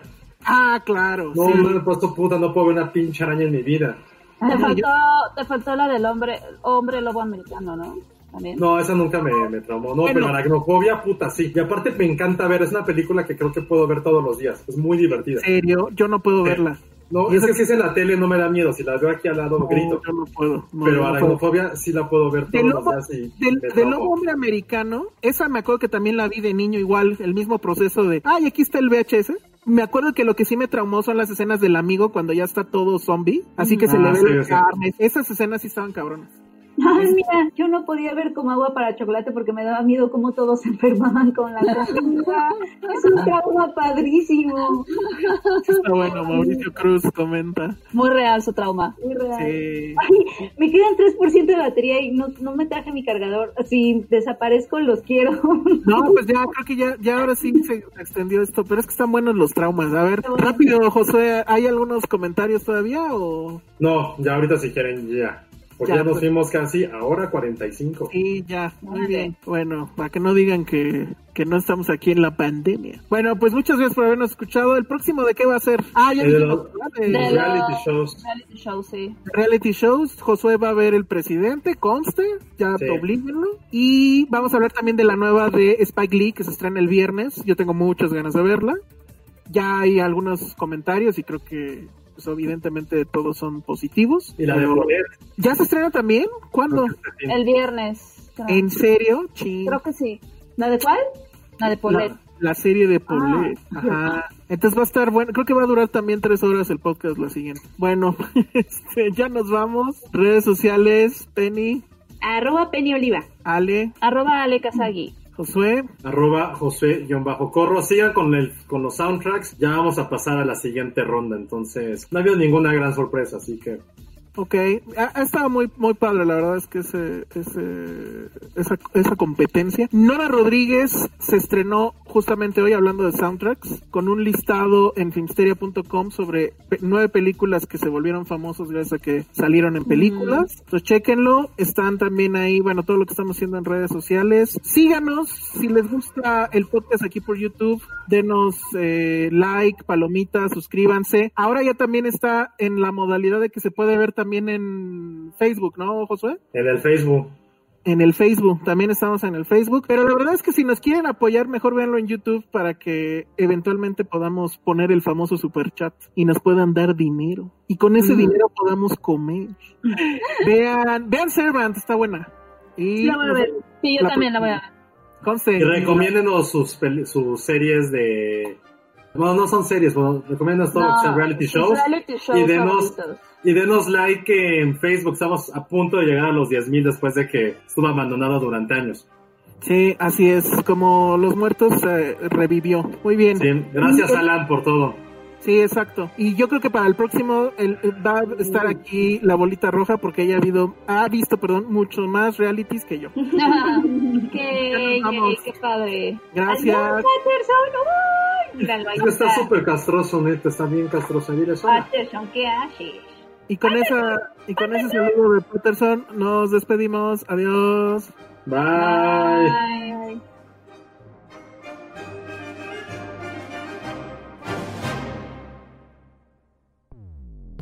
Dixo presentó Filmsteria con Penny Oliva, Alejandro Alemán y Josué Corro.